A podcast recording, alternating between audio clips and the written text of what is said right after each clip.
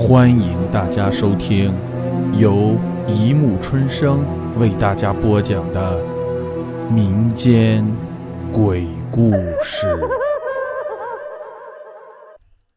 第四百六十二集《冤鬼路》七。昔日众多平房小院的繁茂人烟之处，很多已经被夷为了平地，准备做商业大厦。何建飞远目四眺。李老伯指着池塘边的一座老屋道：“那就是阿强生前所住的屋子。那是一座典型的四合院小平房，发黄的屋砖和泛着青苔的碎瓦，无不显示出这座祖屋的年岁久远。”何建飞绕着平房仔细看了一圈，摇头道：“哎，没什么鬼气。那些古坟呢？”李老伯指着西北处道：“就在那个山丘后面。”那里不光是坟，还有很多废旧的建国前的小庙，不知道是供奉什么小神的。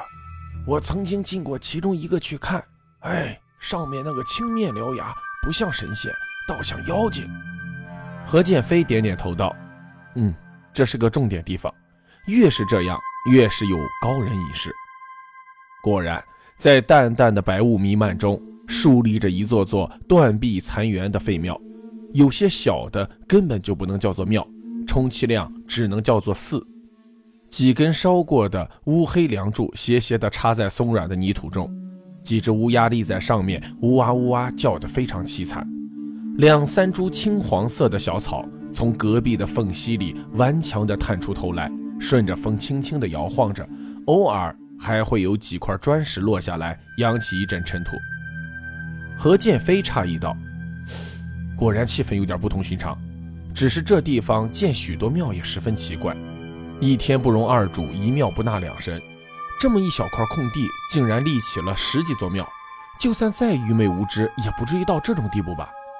李老伯插嘴道：“或许当时的人迫于生计，没有钱买土地，所以就把这许多的神的庙凑在一起了。”何建飞摇头道：“不对。”西安是六朝古都，文化渊源相当深厚，就是平民也不会这么做。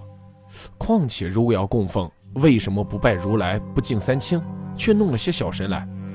依我看，用这些空地起一座中等规模的神殿，不是更好？李老伯终于揣摩出了何建飞话中的深意。你的意思是说，这些是人为的？何建飞道：“这个还不能肯定。你进去过的那座庙在哪里？”李老伯望望四周，摇头道：“嗯，不记得了。这些小庙分布的杂乱无章，我走着走着就随便走进去了。”何剑飞道：“嗯，那也正好，我们就一座一座庙观赏吧。”他们捡了一座最近的小庙进去。这座庙的门户已经残败不堪，只有半边腐朽的门残留在门框上。何剑飞用手轻轻一推，就轰然倒下了。一大片蜘蛛网遮住了通往殿内的去路，可是上面并没有一只蜘蛛。何建飞见有些网还是崭新的，不禁有些奇怪，目光向下落去，却发现地上有几只干瘪的蜘蛛尸体。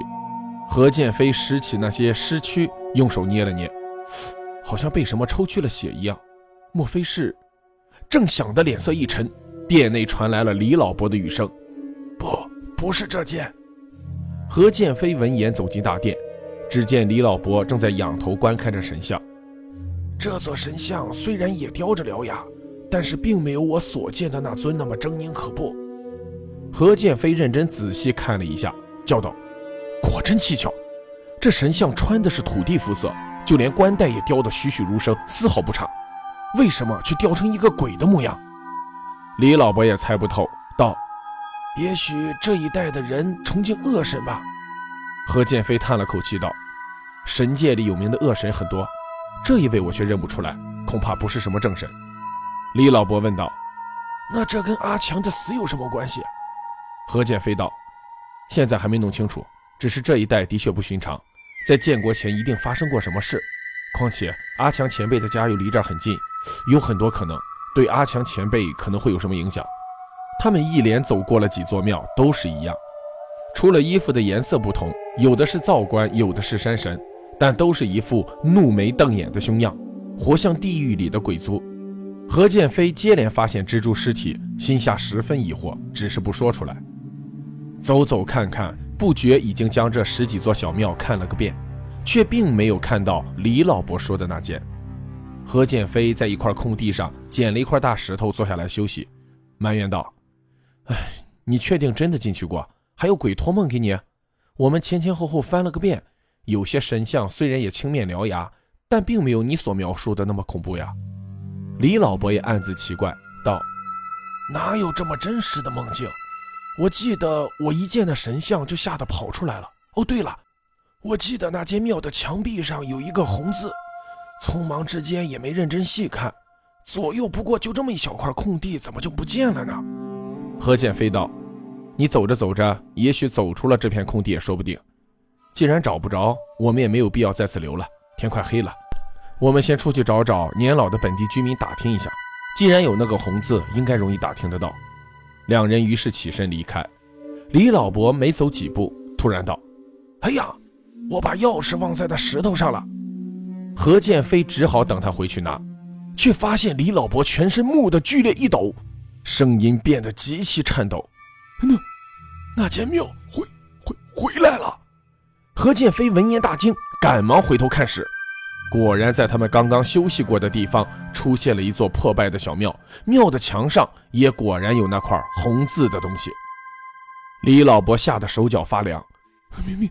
明明我们刚才坐过的地方是空荡荡的，什什什么都没有，怎怎么会凭空多了一座庙？何建飞定定地看着那座庙，红字被雾笼罩着，看不清是什么，但隐隐中透出一股从未见过的凶气。朦朦胧胧中，何建飞似乎觉得有人在庙中向他招手，不由自主的脚步一步一步地向前挪移。正在这时，胸前所戴的舍利子项链突然发出一道金光，直射向何建飞的太阳穴。何建飞猛然一惊，顿时失色。说时迟，那时快，他左手从怀中掏出了一把碎石，漫天撒去，布下七星北斗阵；右手一把拉住李老伯，喊道：“快，快跑！”舍利子突然金光大盛，何建飞知晓阴气凶险，暗暗叫苦，挣断手上的佛珠，向庙中弹去。就这么一耽搁。何建飞和李老伯终于逃出了那块空地。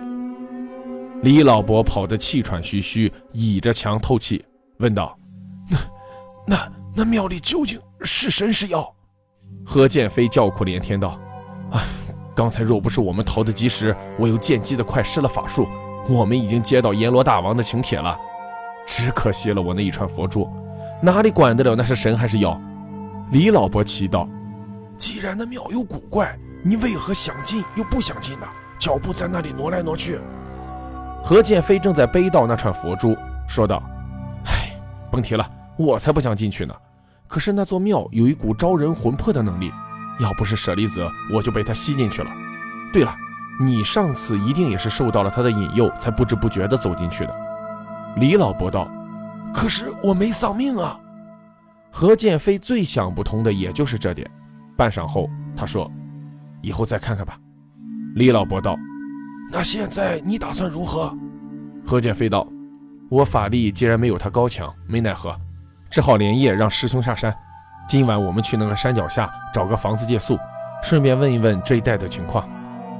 给师兄打完电话后，何建飞洗了个澡，走出大厅，见李老伯正在跟一个长者谈话。何建飞暗笑道：“正好，两个白发公谈后，隔阂较少。”要是我跟他谈，恐怕是他听不懂我的，我听不懂他的。哎，我在一边躲着听就行了。